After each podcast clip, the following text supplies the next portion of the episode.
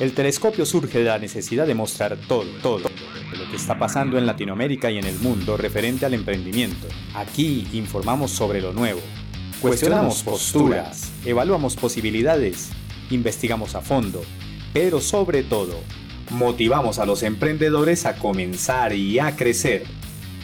Se habla tanto y tan poco que el telescopio te permite mirar a lo lejos con claridad.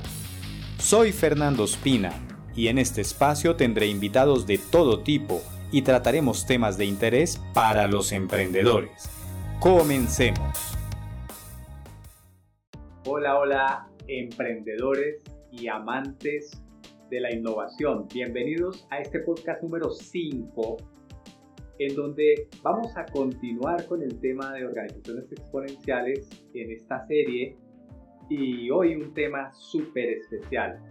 Vamos a ver los 11 atributos de las organizaciones exponenciales, esos 11 atributos que las definen.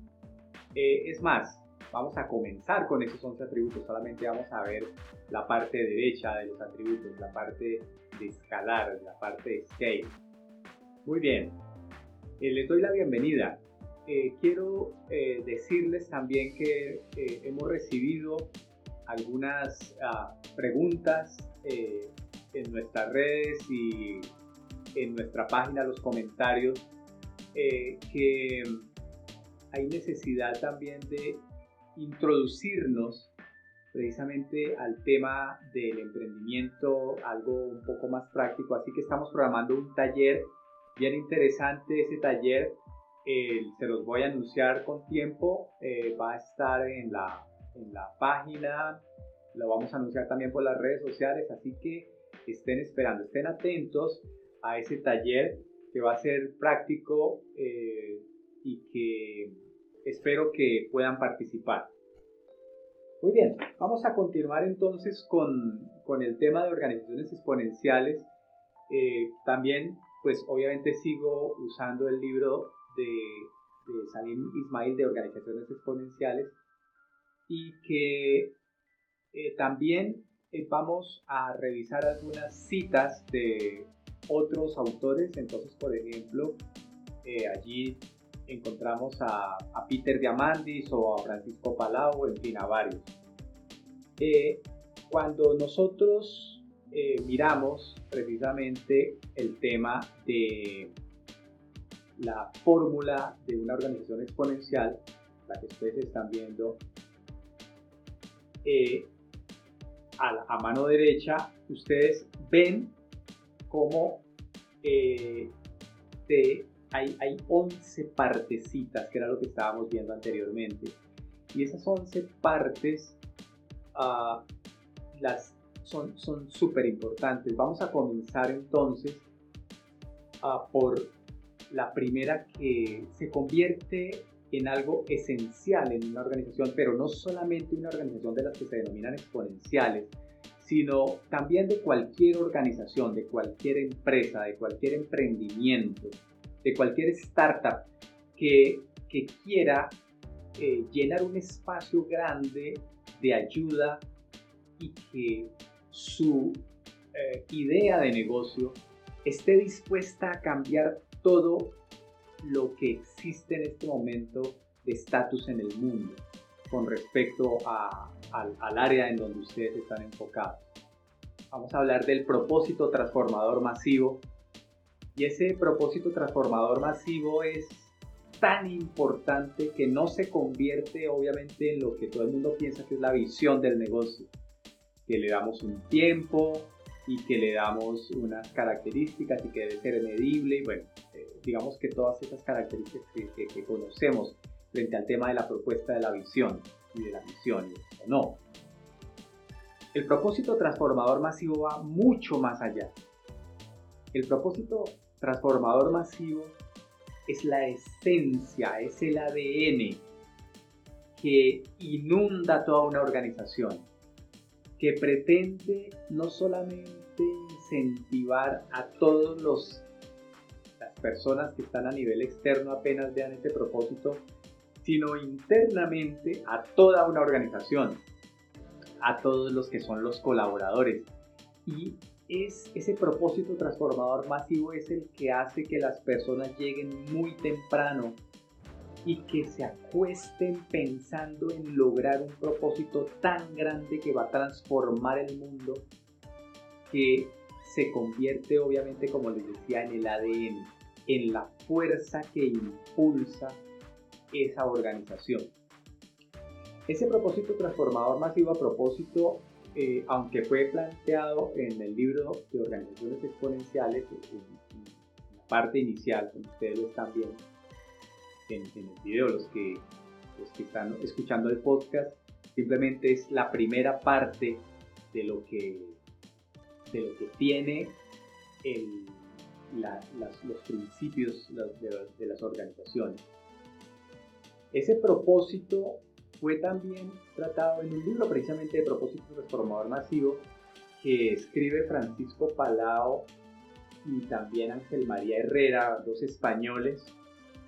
Eh, Francisco Palao, compañero precisamente en Singularity University de, San Ismail, de, de Peter Diamandis, pero que tratan entonces específicamente del tema de propósito transformador masivo y no solamente como algo que las empresas hacen por obligación.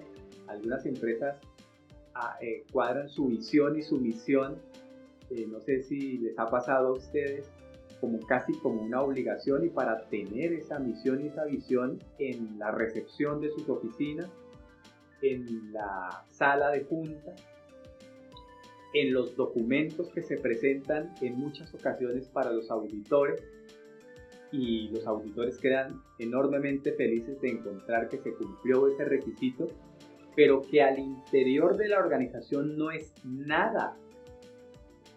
No significa nada para un empleado, no significa nada para un directivo, sino simplemente son unas letras enmarcadas en un marco muy bonito. La, el propósito transformador masivo no es así. Eh, hay unos propósitos súper espectaculares precisamente que, menciona el libro. Entonces, por ejemplo, TED, las famosas charlas TED que probablemente ustedes hayan visto muchas, son muy famosas. TED tiene un propósito que dice ideas dignas de difundir. Así que imagínense su organización. Ideas dignas de difundir con un propósito que abarque algo tan grande que también sea digno de difundir.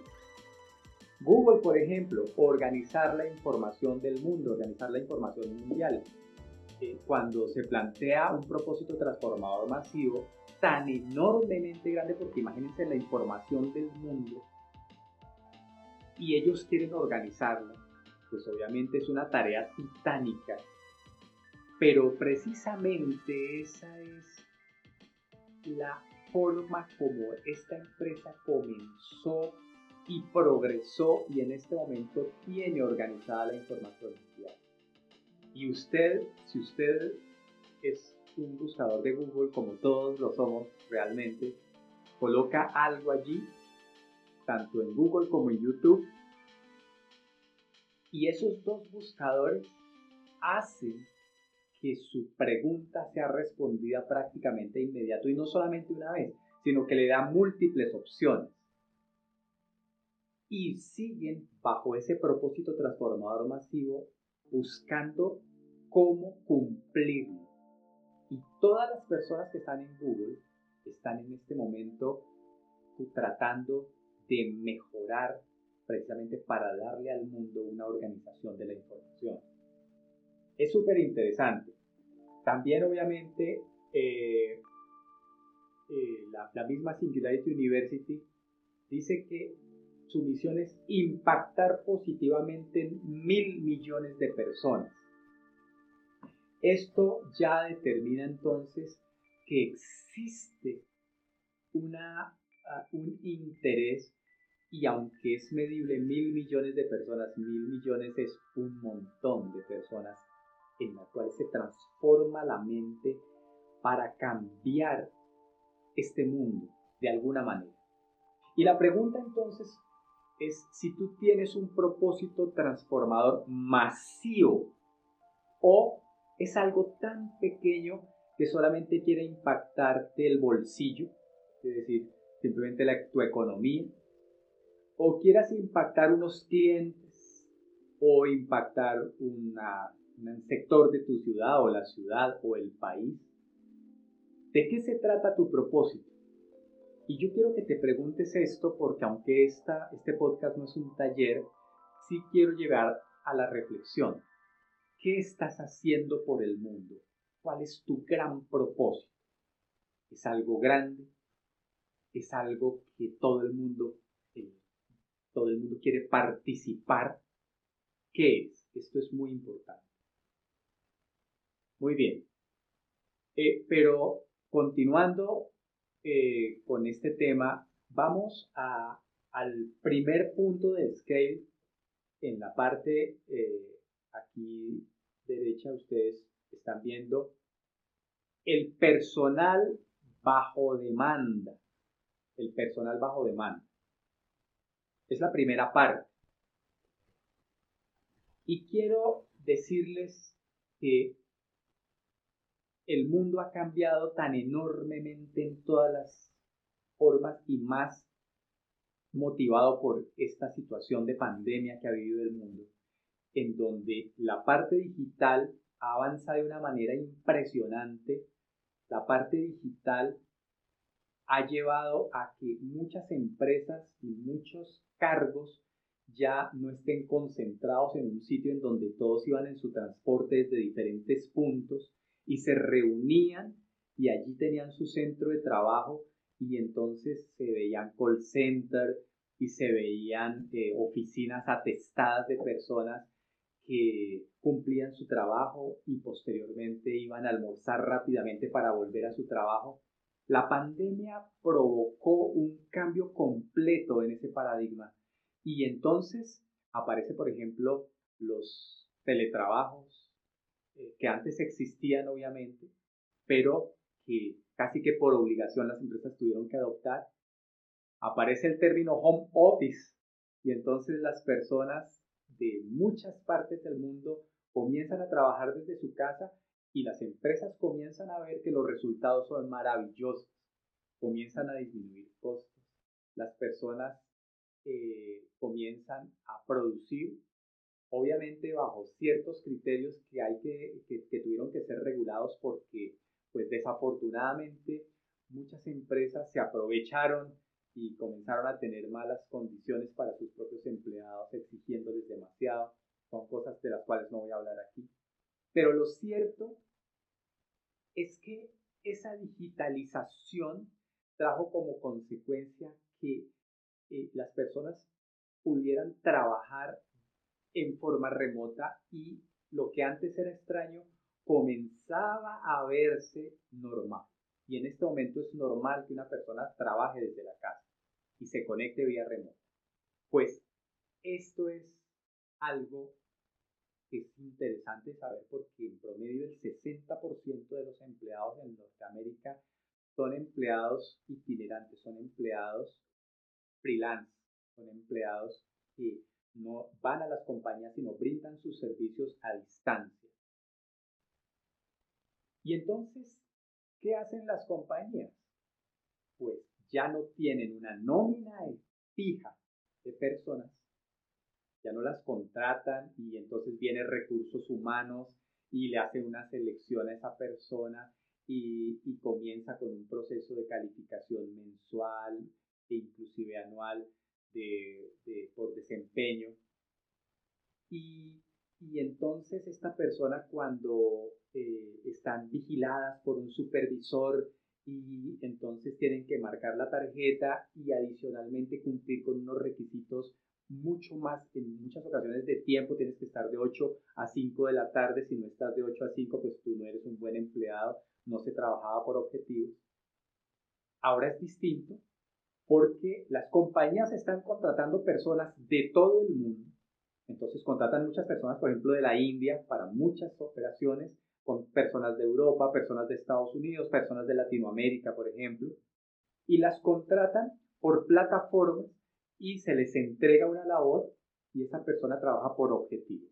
Y esa persona desarrolla su labor a satisfacción y obviamente recibe su salario. Pero está completamente desligada de la empresa. Eso quiere decir que ya no, la empresa no tiene que pensar en costos fijos, sino en costos variables.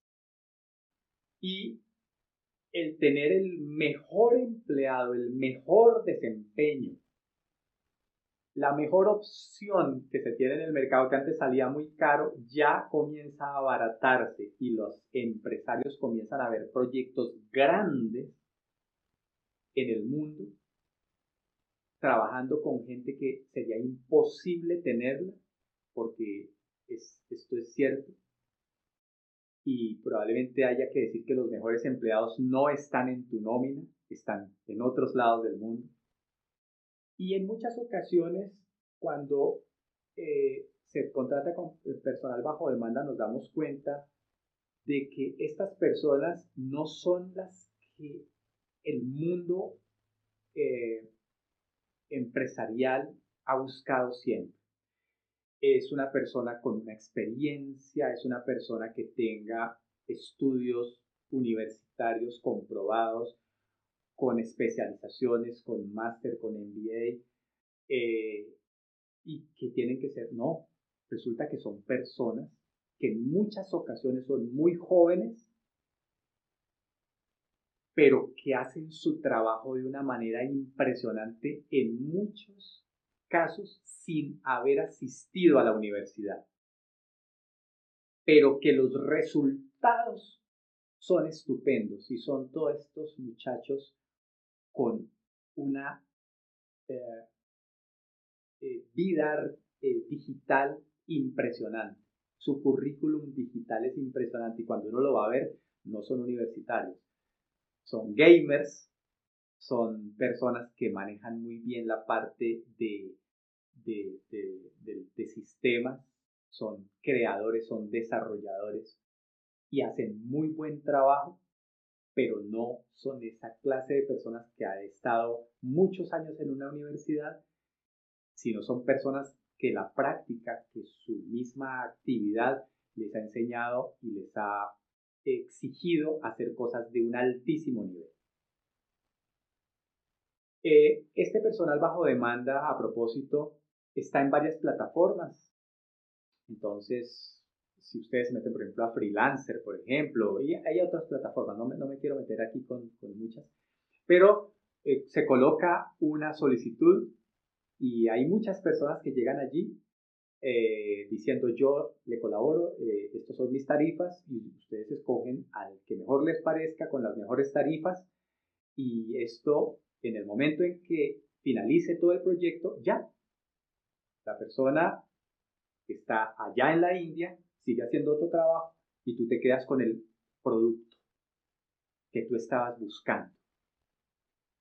Muy bien. En tercer lugar, hay algo que es la comunidad y los seguidores. Porque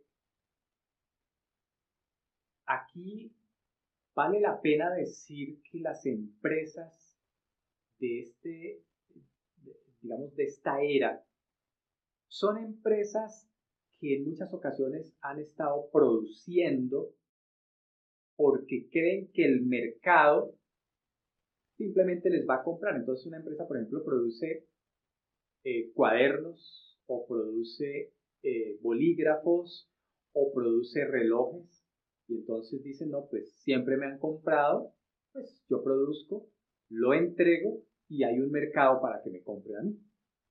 Está muy bien eso. Pero resulta que aquí hay algo muy importante y es quién te sigue y quién te apoya.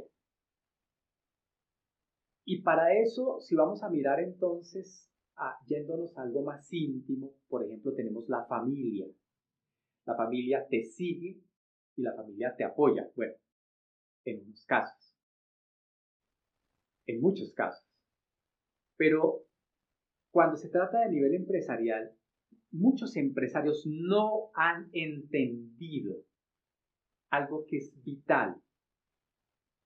No han entendido que las empresas requieren una comunidad, requieren formar una comunidad que esté interesada en seguirlos y en apoyarlos, en las buenas y en las malas. Quiero decir con esto que muchas empresas y muchos, muchos empresarios ni siquiera se han fijado en cómo, por ejemplo, están sus redes, en qué, cuál es el contenido que están enviando a, a esos seguidores o a esa comunidad. Abrieron unas redes sociales, abrieron una página de internet, la tienen allá olvidada. Sus redes sociales son, las mezclan extrañamente con ah, temas muy familiares o temas muy personales. O lo peor, las redes sociales las utilizan para vender su producto.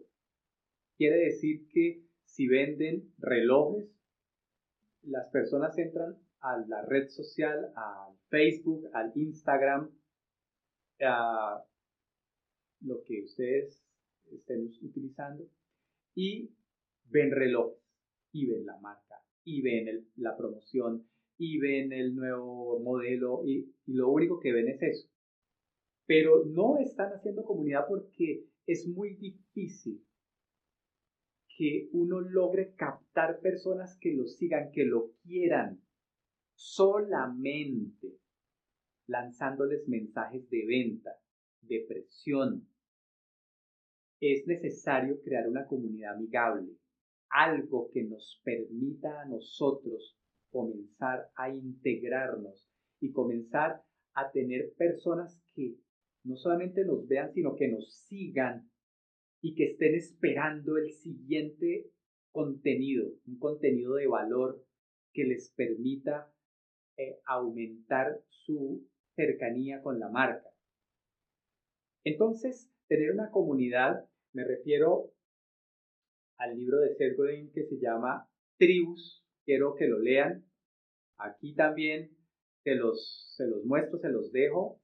Eh, este es para que ustedes lo estén revisando. Léanse Tribus, es un excelente libro y muestra cómo básicamente tener una idea distinta trae como consecuencia que hay personas que te van a seguir esa idea y esa comunidad te va a seguir. Y quiero aclarar aquí que para muchos no es tan importante tener un millón, dos millones, tres millones de seguidores. No, eso es probablemente para los influencers, para los artistas. No, una compañía requiere tener menos personas, pero que obviamente te sigan y que te acompañen. ¿Por qué estos seguidores te acompañan? Porque ellos te ayudan cuando ya estemos, ya casi vamos a llegar a esa etapa, o, bueno, digamos no solamente en el podcast, sino en, en, todas las, en el blog o en las redes sociales, y es el tema del desarrollo del producto. Entonces, cuando tienes una comunidad, tú pones un, primer, un producto mínimo viable a prueba, los primeros evangelistas te van a ayudar a configurar las cualidades necesarias eh, para que tú puedas desarrollar los cambios, las, iteraciones y las, los pivotes necesarios para comenzar a poner a, a punto el producto final. Pero si no tienes una comunidad, simplemente lo que estás es pensando tú mismo o un equipo de trabajo sentado en una mesa de reuniones cómo debe ser un producto. Hay necesidad de probarlo y, y probarlo con el mercado, con, es, algo vital, así que tener una comunidad es algo muy valioso. Tengan en cuenta eso. Posteriormente a la comunidad y a los seguidores, hay una cuarta parte que son los algoritmos. Y es que eh, si para muchos es una palabra extraña, para otros es una palabra muy normal porque están metidos, por ejemplo, en este tema de la de lo digital, son muy digitales, pero eh, una organización exponencial se surte de algoritmos para poder hacer tareas que le tomaría a un equipo mucho dinero, mucho tiempo y el algoritmo pues obviamente saca información en conjunto con algo que es la inteligencia artificial y puede sacar, eh, puede, determinar eh, comportamientos, puede darte a ti mucha información y sobre todo puede darle al consumidor lo que le está necesitando. Entonces, si vamos a hablar, por ejemplo, de algoritmos, hablemos, por ejemplo, de Netflix. Eh, tú eh, entras a tu Netflix, quieres ver una película el domingo para descansar. Netflix no solamente te coloca la película, sino que te da, él sabe cuáles son las búsquedas que tú estás haciendo. ¿Te gustan las de acción o las románticas? ¿O te gustan los documentales? ¿O te gustan la historia? En fin. Así que él te va proponiendo. ¿Por qué? Porque él comienza a observar tu comportamiento en la plataforma. Ese algoritmo eh, está eh, difundido, entonces uno de los principales, obviamente, o los, de las empresas que tienen algoritmos muy, muy poderosos. Entonces, por ejemplo, está Google, que tiene algoritmos de búsqueda, entonces sabe qué estás buscando. Y pues obviamente eso es básicamente lo que le vende, esa, esa información es la que cuando ustedes pautan en Google, pues lo que están comprando es precisamente esa data, esa información que ha sido recogida por su algoritmo. Y lo mismo Facebook, por ejemplo, e Instagram, recoge el comportamiento de las personas y entonces cuando uno genera una campaña, eh, pues esa campaña va dirigida como láser solamente a los que estén uno requiriendo, porque la información eh, eh, Google o Facebook, por ejemplo, la tienen muy organizada. Así que los algoritmos, entonces uno dice, no, pero yo tengo un negocio muy sencillo. Tengo ah, algo, un taller de mecánica, un taller de artesanía, o tengo una empresa de producción, pero sencilla. ¿Por qué algoritmos? Bueno, porque hay algo que es súper importante en este tema. Acuérdense de las seis Ds que veíamos en el podcast pasado. Y quiero acordarles, mira, aquí les dejo esta señal, un podcast en donde vimos las seis Ds, pero la primera parte es que tú tienes que digitalizar tu negocio para poder expandirte. Y por eso es necesario ahora, pues que si no lo has digitalizado, pues comiences con un proceso de digitalización. Esto te va a llevar a lugares muy, muy grandes. Pero si no eres digitalizado, pues si no eres un negocio eh, muy eh, manual, ah, digamos, que, sea una producción normal. Va a ser muy difícil que este tema de algoritmos, es más, todo lo que estamos hablando, pues llegas a, tener algún impacto sobre tu negocio. Eh, posteriormente viene algo que se llaman los activos apalancados. Estos activos apalancados es si, te acuerdas de la, de la segunda parte que era personal bajo demanda, los activos apalancados son lo mismo. Entonces, antes las empresas, eh, pues lo primero que pensaban muchos era, bueno, necesito oficinas, necesito una fábrica, necesito uh, eh, unas máquinas para producir, eh, necesito bodegas para poder almacenar necesito unos talleres para poder y unos parqueaderos para poder tener toda mi flota de vehículos y talleres para repararlos. Entonces iban llenando y llenando y llenando y llenando y llenando de elementos. Bueno, pues, ¿qué propone organizaciones exponenciales? Lo primero es que tengas personal que no esté en un sitio, gastando un sitio, sino que lo tengas distribuido en cualquier parte del mundo. Del mundo puede ser. Así que la conexión es digital. Se requiere solamente una conexión por Internet. Pero en activos apalancados, pues obviamente comenzamos a surtirnos de elementos que no son nuestros realmente. Entonces, es, es, bien interesante ver cómo unas organizaciones hechas por jóvenes no se concentran en comprar unos grandes servidores, sino pues está Amazon Web Service, por ejemplo, y pues, otras empresas. Entonces ya tengo mi información segura, está en la nube, está a disposición mía. Y yo no tuve que comprar ni tener servidores ni tener personal que me esté cuidando los servidores, haciéndoles mantenimiento, haciéndoles backups, en fin, todo lo que corresponde con ello. Y también entonces tenemos una serie de elementos digitales que me sirven a mí entonces. Está, por ejemplo, todo, si yo quiero hacer campañas, entonces, por ejemplo, desde el mismo Facebook, el mismo Google, pero entonces también si quiero hacer mediciones, entonces ya no contrato, sino también tengo unas plataformas que unidas de cierta manera puedo sacar la data que necesito para mi organización. Puedo tener bots, eh, digamos, robots digitales, bots, que me venden 24 horas sin necesidad de tener una fuerza de ventas afuera en la calle llamando, en fin. Puedo tener algo, por ejemplo, como Zendesk, que, es eh, una plataforma que simplemente atiende a mis clientes 24 horas en diferentes idiomas.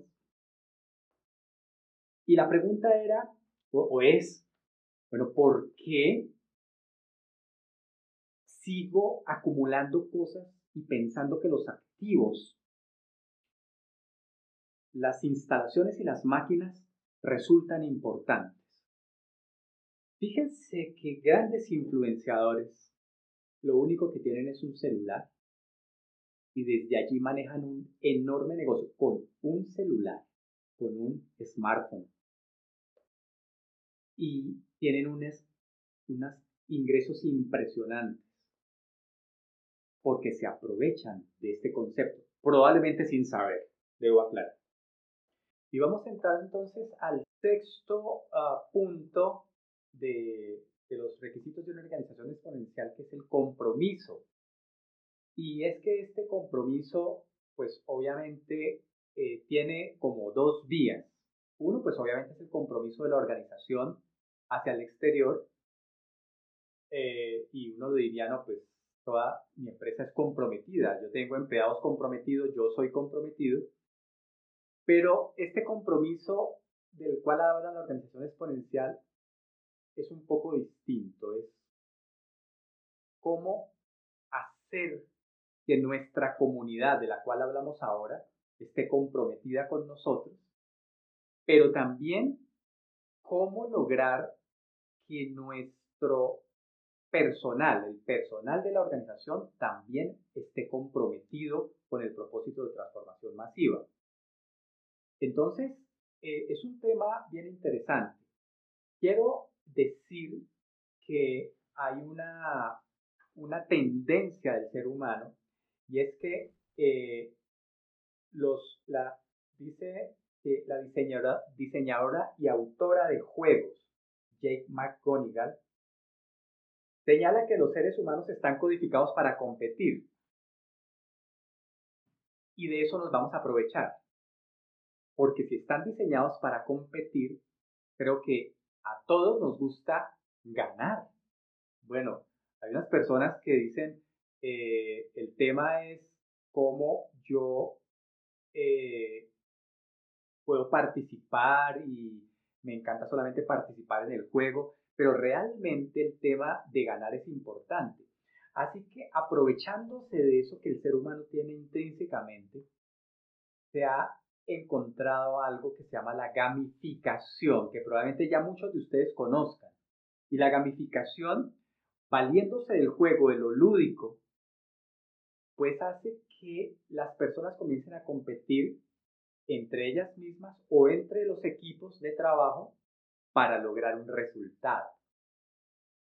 Eh, esta gamificación es interesante, entonces los premios eh, también son importantes cuando la persona ha cumplido ciertos requisitos. Entonces, por ejemplo, no sé si se han dado cuenta, en algunos almacenes, en algunas cadenas, cuando ustedes compran algo, la empresa los premia con puntos. Eh, y esos puntos son después canjeables por algún producto o por rebajas, porque pueden ser por rebajas que tenga alguna algún producto después adicional, entonces uno va con los puntos, los canjea o le hacen disminución en la, en la factura. Eso es simplemente uno de los ejemplos, pero también pueden ser promociones del empleado del mes, como han hecho muchas personas, eh, que sacan la fotografía, no sé si hayan ido a un McDonald's, en donde está el empleado del mes allí, entonces uno va a la caja registradora y está la fotografía del empleado del mes. Eso exactamente es lo que, lo que puede estar pasando. Todo ese, ese juego de gamificación, de premio, de recompensa, pero por una competencia que ha existido, es lo que va a generar el compromiso en las, en las organizaciones. Es interesante ver que es importante porque este compromiso eh, eh, llevado a través de la gamificación genera fidelización. Dice que amplifica toda la parte de ideas de, idealización, de, ideación, de, de, producción en algunas ocasiones, convierte eh, el grupo externo, porque puede ser un grupo desconocido, pero a través de ese compromiso, de esa gamificación, podemos convertirlo, llevarlo a nuestra comunidad. Y esto es súper importante. Eh, obviamente aprovecha el marketing porque es para llevarlo a la comunidad, pues es, es algo eh, que en este momento es casi que vital a través del marketing digital, llevarlo a través de redes sociales que permita divulgar todos estos procesos eh, muy rápido, pero no sobre todo muy rápido, sino con mucha más penetración. Eh, obviamente permite el juego de aprendizaje y obviamente genera también un feedback que, que nos interesa, porque nos interesa ese tipo de información. Este es el compromiso, pero también un compromiso de parte de la empresa por cumplir los objetivos planteados en el propósito de transformación masiva. Entonces, ese compromiso pues obviamente se tiene que ver cumplir. Con este eh, sexto punto finalizamos ahora lo que eh, es una parte de esto de las organizaciones exponenciales, estamos hablando del scale primero y la propósito de transformación masiva, seis elementos que hemos visto hoy, pero que los vamos a complementar en el siguiente podcast con los otros, eh, que es la parte de ideas, están en la parte izquierda, y que eh, obviamente eh, no alcanzamos a verlos hoy. Pero lo que sí les, les recomiendo es que no solamente con el propósito de transformación masiva, sino con lo demás, vamos a, acuérdense, vamos a hacer un taller virtual al cual están todos ustedes invitados para que nos acompañen en ese taller y ustedes puedan desarrollar todo este tema. Y les dejo como pensamiento cuál es mi propósito de transformación masiva. ¿Por qué? Porque en este taller ese es un insumo muy importante. Vamos a estarlo eh, promocionando también a través de las redes en, el podcast, en los blogs, en la página, en todos lados, para efectos de que logres participar, no te pierdas un lugar. Realmente solamente tenemos 100 cupos eh, para este taller, no tenemos más por la capacidad que tenemos en la sala virtual, pero eres bienvenido. Muy bien, eh, visítanos en nuestra página www.fernandospina.com Acuérdate que allí te tengo una cantidad enorme de recursos para tu negocio, unos descargables espectaculares que van a mejorar tu negocio, te lo aseguro. Búscanos en las redes sociales. Este ha sido el podcast número 5. Estamos en la serie Organizaciones Exponenciales, así que te espero la siguiente semana.